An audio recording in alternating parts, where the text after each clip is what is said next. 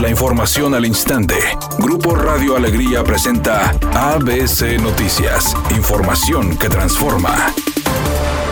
El gobernador de Nuevo León, Jaime Rodríguez Calderón, señaló que tiene escasas esperanzas de que la federación active a la brevedad el Fondo de Desastres Naturales y pueda auxiliarlos para reparar los daños que dejó la depresión tropical Hanna, señalando que próximamente se reunirá de manera virtual con la secretaria de Gobernación, Olga Sánchez Cordero, y le solicitará recursos del FONDEN.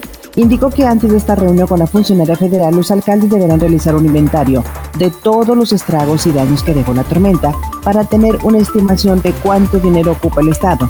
Recordó que hace un mes se recibieron recursos del Fonden por concepto de los daños que dejó la tormenta Fernán el pasado mes de septiembre, agregando que fue una cantidad mínima.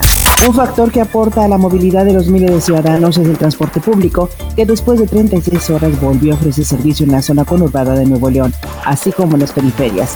Unidades de rutas urbanas, Ecovía y Metro Rey volvieron a operar desde las 4 horas de este martes, además de taxis y conductores de plataformas digitales. Así lo informa el titular del Instituto de Movilidad y Accesibilidad, Noé Chávez. El director de Petróleos Mexicanos, Emilio Lozoya Austin, comparece este martes ante el juez de control por el caso agronitrogenados a través de videoconferencia y mañana tendrá una audiencia por el caso Odebrecht. Así lo informaron las autoridades a través de un comunicado. Editorial ABC con Eduardo Garza. De nuevo saldrá el tema de mejorar el drenaje pluvial. De nuevo habrá declaraciones que van a proyectar inversiones para un drenaje profundo. Luego pasan las lluvias y se van a olvidar que cada vez que llueve, nuestras calles y avenidas se convierten en ríos peligrosos que cobran vidas y provocan daños materiales por millones de pesos. Así son las autoridades. Declaraciones por ciclos y nada más. El equipo de Tigres regresó a los entrenamientos en la cueva de Suazua luego de ausentarse el día de ayer por las condiciones climatológicas que se presentaban en la ciudad. Esta mañana los llegaron al estadio universitario y después se trasladaron a la cueva de Suazua, donde se les aplicaron pruebas de COVID-19 a todos los integrantes del equipo.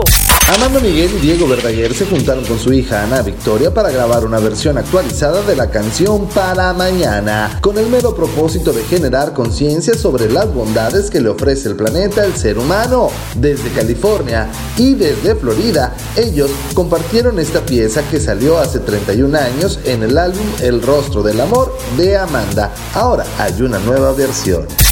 Registran un semáforo apagado en la carretera a Colombia y el libramiento noroeste en la colonia Andrés Caballero en el municipio de Escobedo para que extreme precauciones. Además hay tráfico pesado en Paseo de los Leones y la calle de la Sierra en el segundo sector de Cumbres en Monterrey porque hay daños en el carril de baja velocidad y en la lateral. Recuerde respetar los señalamientos de velocidad y no utilizar su celular mientras conduce.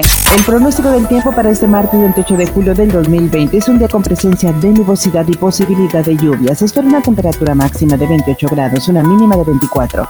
Para mañana miércoles 29 de julio se pronostica un día con presencia de nubosidad y probabilidad de lluvia, una temperatura máxima de 30 grados y una mínima de 20. La temperatura actual en el centro de Monterrey 26 grados. ABC Noticias, información que transforma.